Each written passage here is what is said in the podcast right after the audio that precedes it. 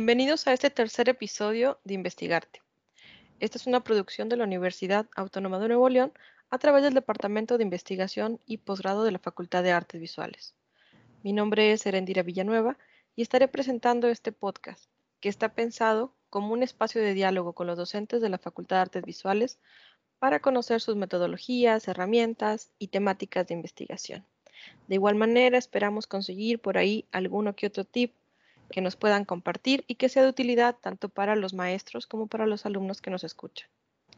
En este tercer episodio de Investigarte, estamos con la maestra Jessica Celeste Flores Torres, quien es docente de la universidad desde el 2003, es decir, que cuenta con 20 años en el mundo del performance y además es líder fundadora del cuerpo académico Arte y Visualidad. Bienvenida, maestra Flores. ¿Cómo estás? Muchas gracias, bien, bien. Muchas gracias por la invitación. Bueno, pues la idea es que nos cuentes un poquito acerca de tus procesos. Justamente eh, tú eres un artista, pero eso no descarta la parte de la investigación. Entonces, en ocasiones hay quienes ven estos dos procesos como si estuvieran en una pugna.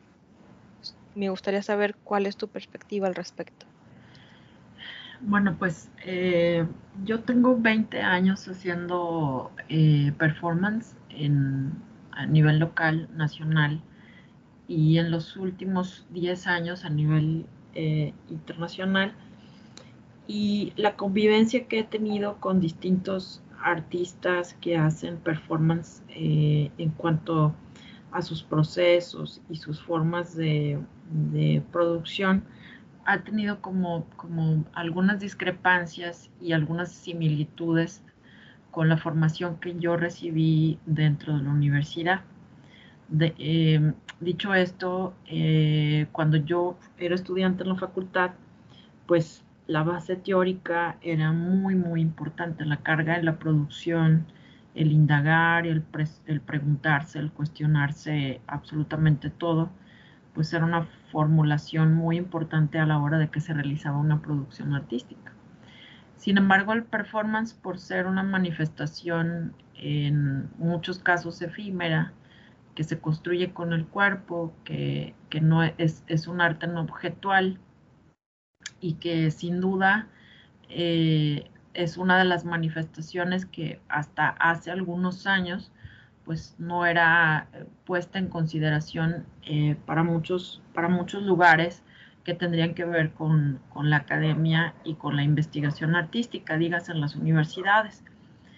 Eh, a lo largo de este, de este tiempo en el que yo he estado como docente de la facultad y a través de la fundación de este, como tú decías, de este cuerpo académico de arte y visualidad en el que eh, iniciamos con el maestro Daniel Vázquez y con Yasodari Sánchez, éramos los, los, miembros fundadores de este cuerpo de investigación. Precisamente la premisa era preguntarnos sobre la multidisciplina, el arte-acción y el espacio público en, en primera instancia. Fue una cosa que se fue como resolviendo en el camino conforme se iba ejerciendo más profundamente eh, los procesos de investigación más que los de producción, porque la producción artística de muchas maneras es inherente para muchos de los que egresamos de la facultad, o sea, ya sea que se haga este, cualquier tipo de manifestación artística, pero em, las últimas formulaciones o las últimas maneras en las que se puede eh, hacer una lectura, no sé si sea correcto mencionarlo así, eh, a partir de los, de los 2000, tiene que ver con la investigación-creación. Eh, de hecho, hay muchas convocatorias que surgieron en el 2010, 2011, que empezaron a mencionar tal cual investigación-creación en, su, en sus bases para poder, este, para poder participar. Entonces, creo que eh, no fue una cosa que, hiciéramos nosotros conscientemente, sino que se fue perfilando y que hoy en día yo, eh, no pudiera distinguir una diferencia en lo que hacíamos hace 20 años a lo que hacemos ahora. Sin embargo, ahora ya le, le, podemos encontrar una metodología a lo que hacíamos cuando estábamos en la universidad, ¿me explico? Este, quizás no lo teníamos tan claro. Eh, investigación, creación, yo no recuerdo haberlo escuchado eh, en mi época de, universitaria, en el 95, en el 96, no éramos muy conscientes de ese proceso. Y también tengo que, tiene que ver mucho eh, en que en los 90 nos tocó estar en esta transición del milenio y que pasamos del procomún al posmodernismo en el pensamiento, obviamente, en la estructura y en la lectura del arte contemporáneo como tal, o sea que nos tocaron muchos, muchos cambios en esos procesos. Y actualmente, pues, eh, eh, no, no, puedo separar la investigación eh, de la producción artística en el performance debido a que hay muchas connotaciones que no éramos conscientes en aquellos años y que ahora se puede perfilar y, se puede eh, conjuntar, por ejemplo, a estudiantes de estancias, a voluntarios, em, los cambios que se hacen en los espacios públicos a través de nuestro trabajo. Creo que es un remanente bastante interesante en la formación de uno como artista y lo que sucede alrededor a través de estos impactos metodológicos de producción artística me gustaría que lo aterrizáramos un poquito más. Me gustaría que nos contaras quizá de alguna pieza en particular que para ti sea significativa y que nos hables de, esa, de ese trasfondo de cómo te afectó la investigación, cómo la fuiste moldeando a partir de la investigación. O bien, si, te, si la investigación viene después, como ya en parte una reflexión, ¿cuál es tu acercamiento ahí? Fíjate que, que Creo que esa es una muy buena pregunta porque eh, muchas veces uno, eh, al decir investigación, creación, es la metodología que realizas, que sustenta la pieza y que muchas veces esa propia investigación puede ser una misma, eh, por sí sola, un, un, manifiesto artístico. Toda la documentación que haces cuando realizas una producción como una instalación, como una intervención, un artivismo, este, un arte relacional. Evidentemente el proceso de, más que el día en que te presentas y en el proceso en el que lo, haces, eh, hace la sustentación de la, pieza y se exhibe como, como, parte de la obra o como eh, una obra más de, todo lo que está ahí. Sin embargo, también el hecho de que después, después del trabajo y que vivas la experiencia, en este caso te hablo de mi particular experiencia con el performance, eh, muchas veces la investigación surge después de varios trabajos que tienen como la misma línea. En este caso, el interés que tengo yo por explorar los espacios públicos, ahora los espacios virtuales, eh, me, permite a mí el poder em, relacionar mi trabajo con hace cinco años, con hace tres, con hace dos, este, y también poder mirar la producción y el proceso creativo de otros artistas que utilizan el espacio público y que luego reflexionan hacia, hacia el espacio virtual a través de la, de la pandemia. Una parte muy importante eh, en esto que, me acabas de preguntar es que, por ejemplo, bueno, yo que organizo la Bienal de Horas Perdidas desde el 2010, eh, eh, siendo ya la Bienal ahorita más veterana de performance en, en todo México, después cuando reflexionas de hacer este ejercicio todo el tiempo en el espacio público, o sea, que tiene una fundamentación en que, o sea, el objetivo del, ejercicio performativo colectivo es que se pueda hacer en el espacio público, es decir, que te tienes que investigar y saber qué es, qué es un espacio público, hasta dónde son las, las pertinencias del espacio público, cuáles son sus características, sus transeúntes, buscar indagatorias eh, eh, sobre qué no es el no lugar, eh, sobre las teorías de, del público, de la política, del cuerpo como, como herramienta política, las manifestaciones, etcétera, etcétera. Y de pronto después de haber hecho tantas bienales, observas tanto los sucesos espaciales como los anecdotarios temporales del, espacio y que luego ves a estos artistas que participaron en este tiempo, quizás haciendo otra pieza en, otro, en otra ciudad, haciendo la misma pieza en otra ciudad y ves bastantes, bastantes diferencias y conflictos. Por ejemplo, eh, ya que tú me podías un, un ejemplo, Em, la artista Polina, eh, Polina Porra Sivalobova es una artista ruso-mexicana que participó en el 2014 en, Horas Perdidas. Eh, se vistió de una, o sea, en resumen, es, una mujer que se viste de, una Virgen de Guadalupe y es colgada en una, en una grúa transportada en la Alameda este, toda la orilla de la Alameda hasta que la posicionan arriba de un, objeto y que realiza eh, algunos milagros, eh, como la Virgen de Atonanzi, esta Virgen mexicana. Entonces, pues, pues es una Virgen que se presenta en un espacio público, en un espacio público donde hay eh, gente que es creyente de la Virgen de Guadalupe, y al haber nosotros estudiado, investigado y fundamentado los espacios públicos, pensamos que iba a haber una problemática muy fuerte, porque pues evidentemente ni es virgen, ni es la Virgen de Guadalupe, ni la manifiesta, y aparte pues ni es 100% mexicano, porque este, tiene muchas características rusas. Y finalmente la pieza este, fue un éxito porque no, no, no, había poder humano que la sacara de ahí porque había mucha gente que participaba en la pieza en sí. Después, ella presenta la misma pieza en la ciudad de Chihuahua y hubo un repudio y una agresión hacia su persona eh, haciendo la misma pieza.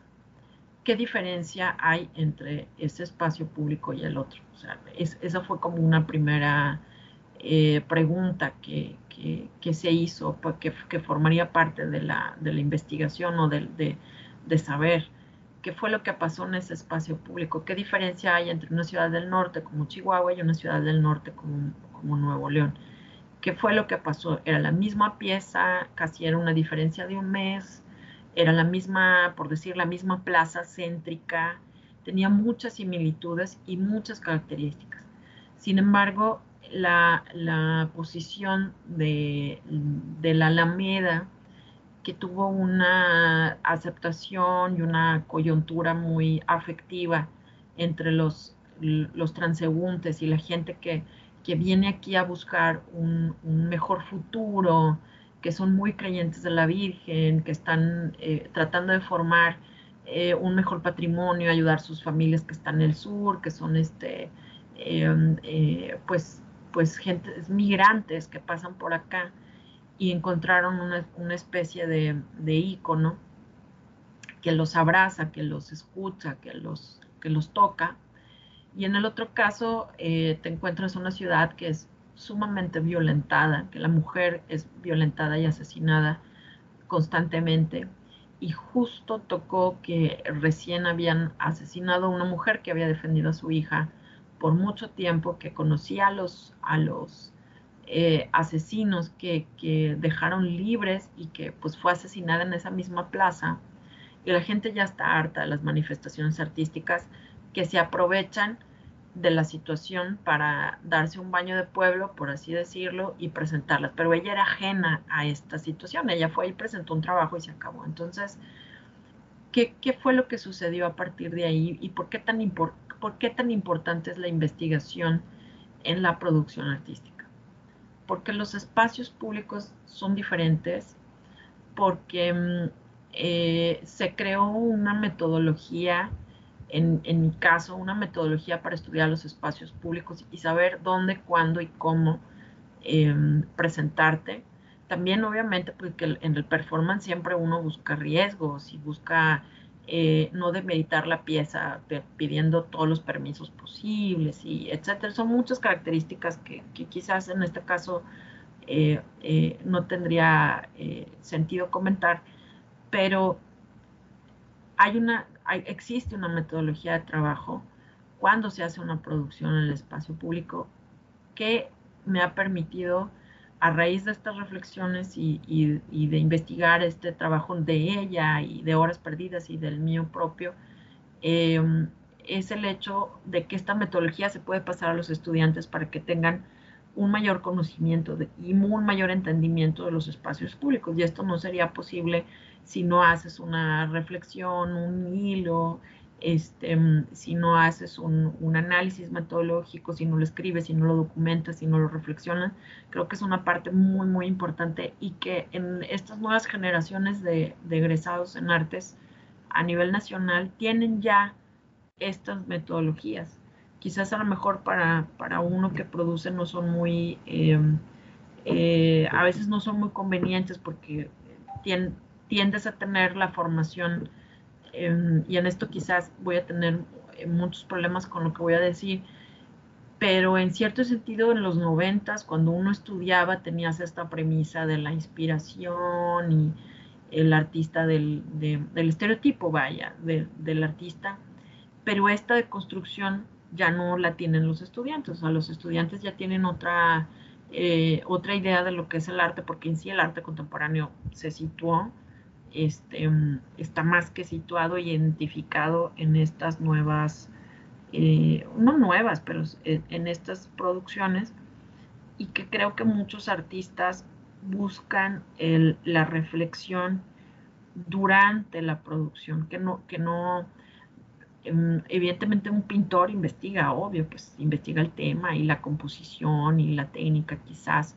para poderlo desarrollar, pero creo que estamos orillados más los que hacemos arte multidisciplinario y de interdisciplina a tener más líneas en, cuanto de sí, pues de investigación, de sustentación, de fundamentación a la hora de producir.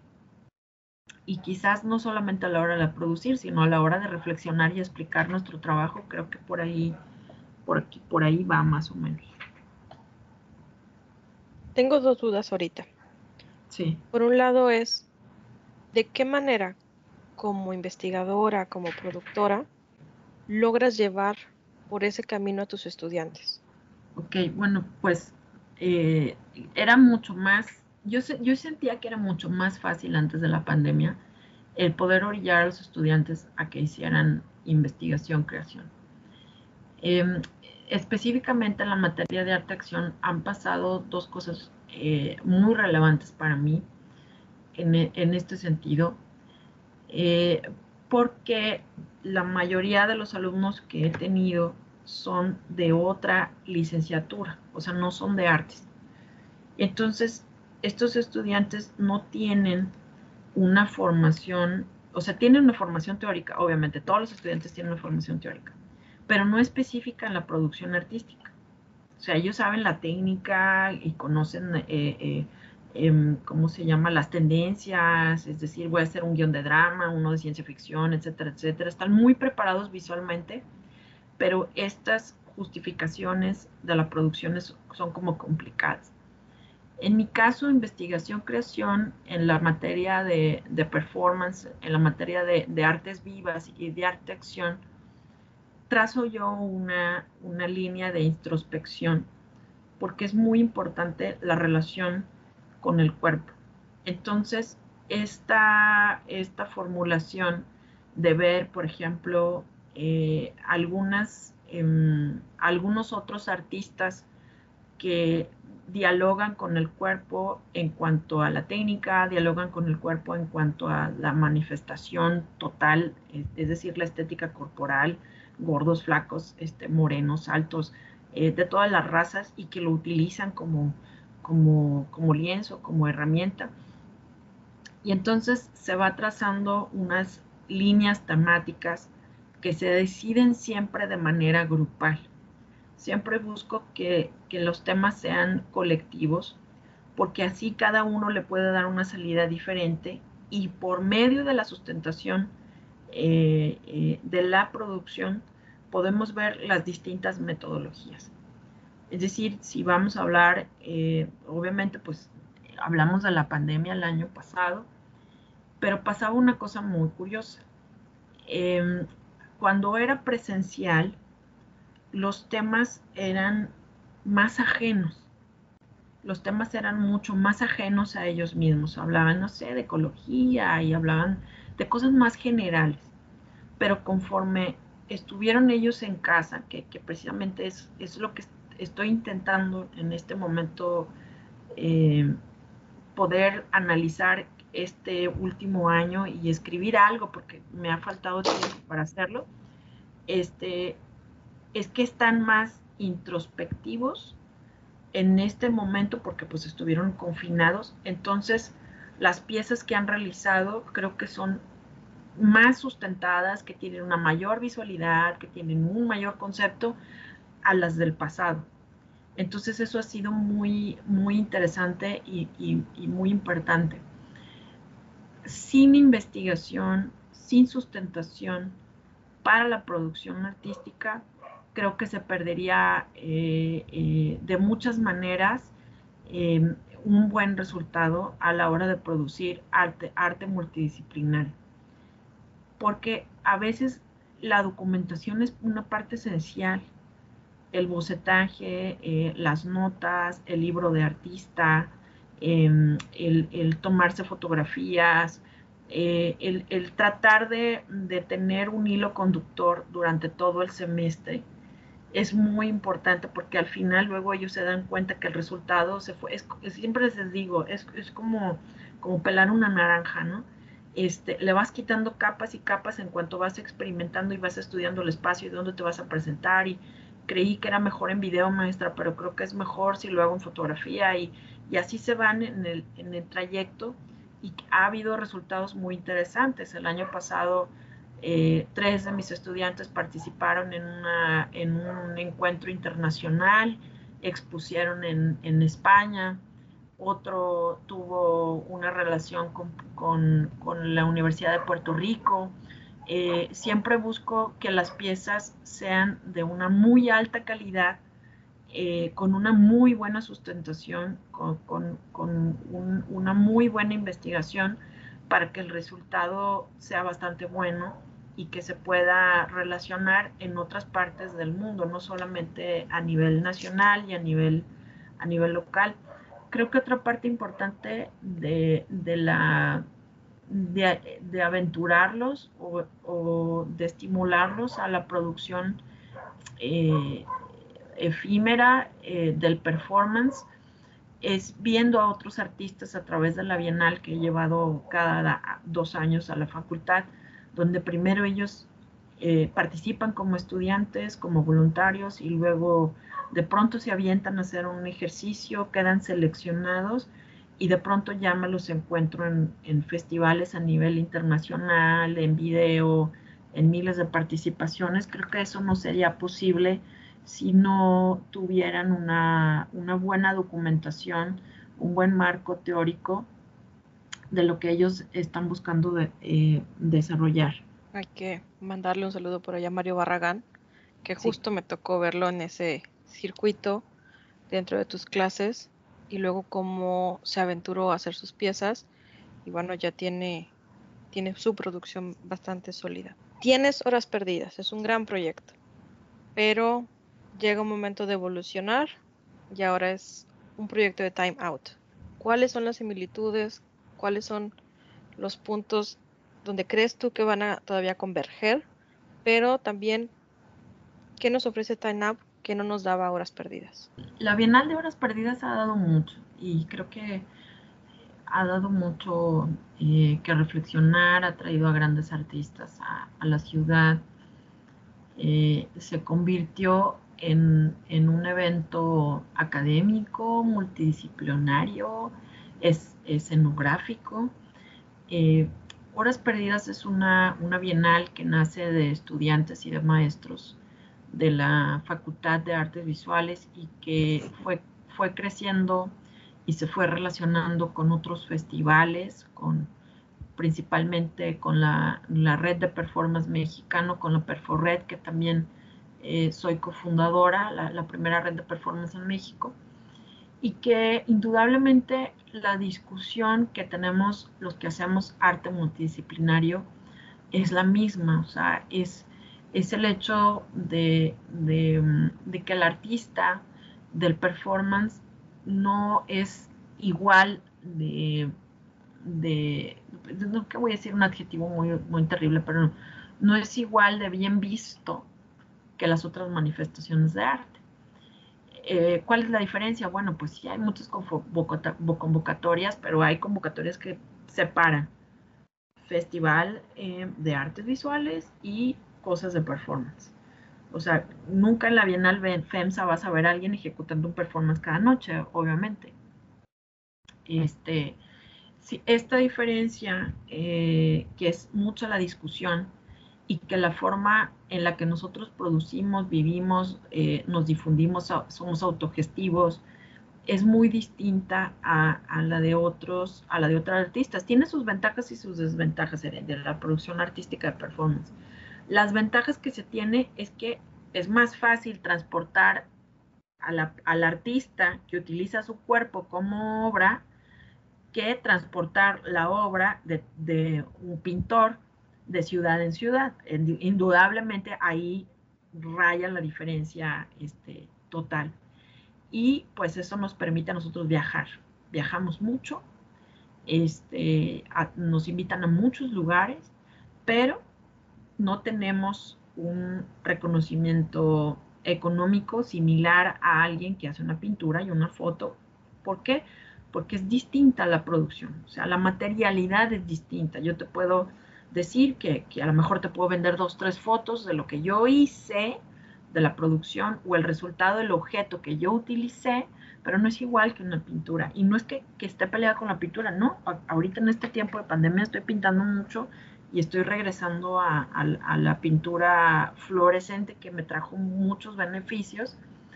Pero Time Out viene a tratar de corresponder a estos artistas que hacen grandes esfuerzos y que no tienen una convocatoria que les dé un reconocimiento económico. No había hace mucho en Exterés Arte eh, Actual, en Performagia, premios a, eh, los, a, la, a, la, pieza de performance más importante o a la más relevante. Pero actualmente no lo hay. O sea, no hay una convocatoria que premie al mejor performance. O sea, imagínate foto, video, este, eh, instalación y performance, el premio de adquisición. Pues no existe, o sea, no, no, no hay, o al menos yo no le conozco y, me falta por conocer. Pero Time Out trajo, primero yo quería que Horas Perdidas tuviera su premio, un premio económico. Esta vez yo que me llevé el PADIT a través del Centro Nacional de las Artes, entregar un premio económico de 10 mil pesos al participante. Entonces, este reconocimiento económico que es muy chiquito, a mí me parece muy, muy chiquito, porque pues si ves el premio de adquisición eh, eh, de, otros, de otros eh, festivales o, encuentros o instituciones, pues estoy en el 1% de, de, de, entrega económica. Sin embargo, pues es un incentivo. La segunda diferencia que creo que también tiene que ver con esto de lo que charlamos de la investigación, es que eh, Time Out fue diseñado como un mecanismo eh, eh, nómada. Es un concurso nómada por el hecho de que está objetivado en las periferias del estado.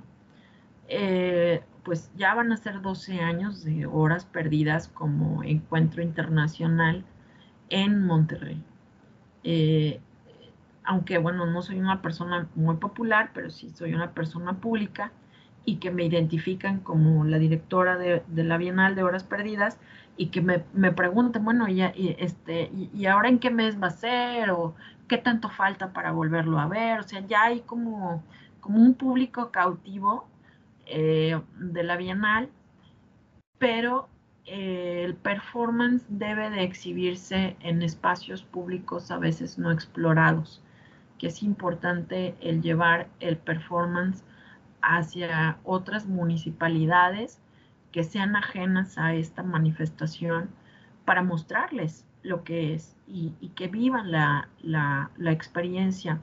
Entonces, este circuito de Time busca, busca específicamente eso, o sea, rotar por los municipios, eh, premiar, incentivar a los artistas de performance, salir del centro, del centro de sus ciudades o de las grandes, las convocatorias que ya no sabemos, y decir, oye, me voy a ir dos semanas a, un pueblito en el estado de Nuevo León, a lo mejor me gano un premio de 10 mil pesos y trabajo con la comunidad enseñando y mostrando una producción artística de performance que estudie ese espacio público. Entonces, eh, esa es la, la, diferencia y que aparte trajo consigo muchos análisis en, en, cuanto a los espacios públicos, es decir, cómo, cómo se presenta un artista de performance en una plaza pública de una, así una ciudad como es esta, Monterrey,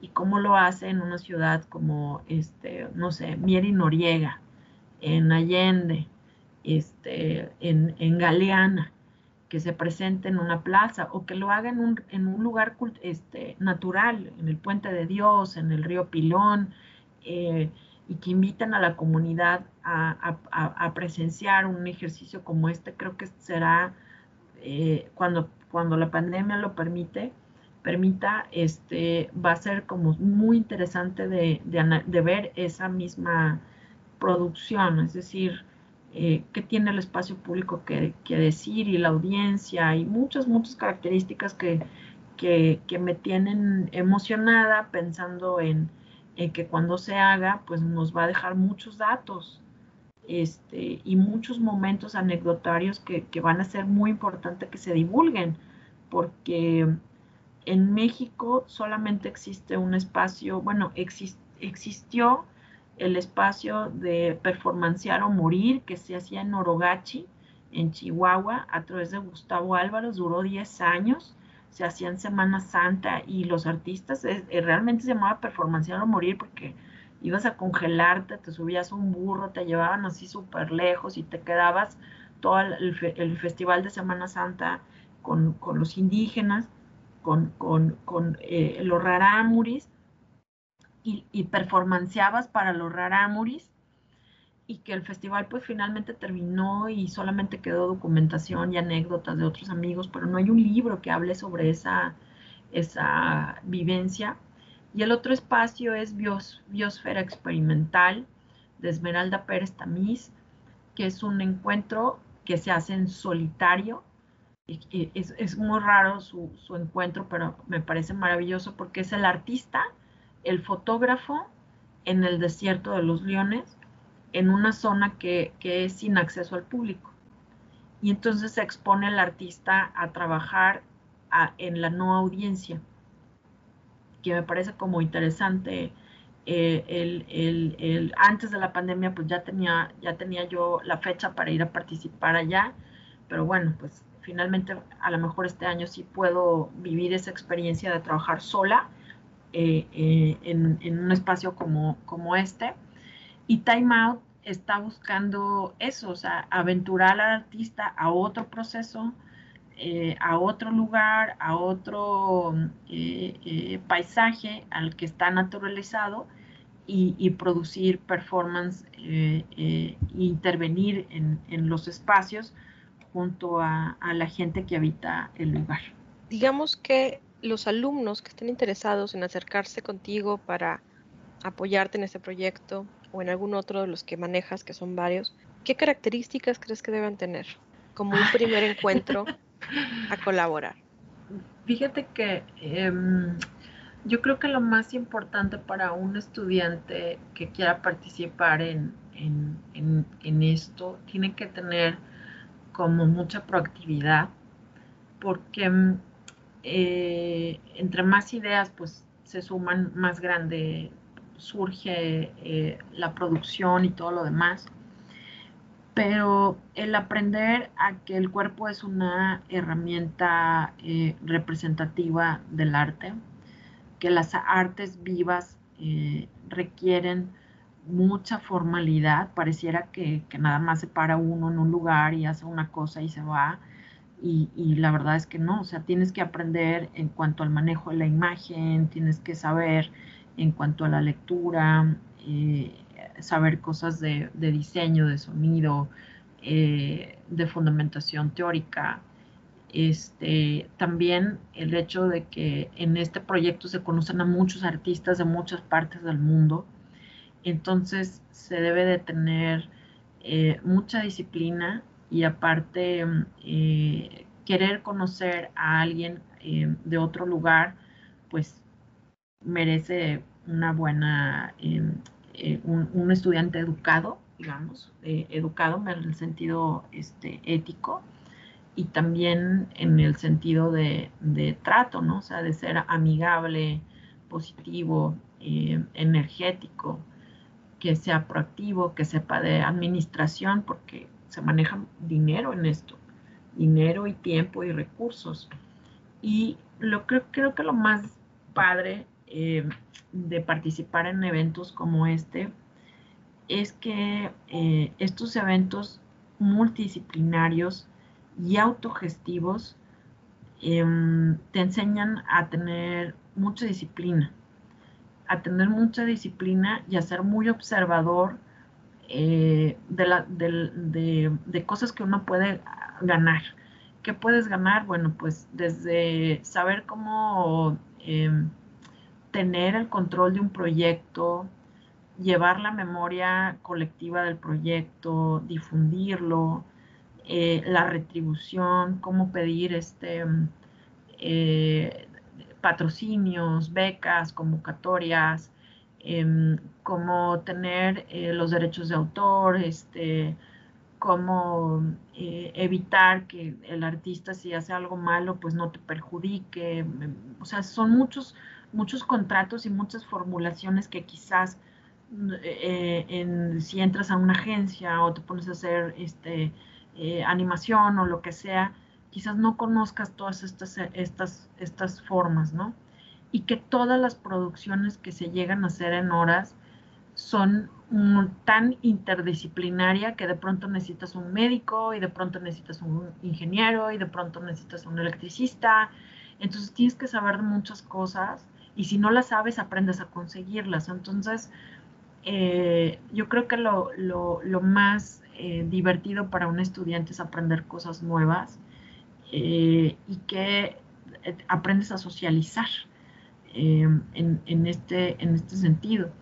Y que también es importante para, para todos estos estudiantes que quisieran ingresar en horas perdidas, en Time Out, en la red de performance mexicano o en la investigación que estamos haciendo actualmente para la Fundación Jumex, que es em, sobre el video performance en el norte del país.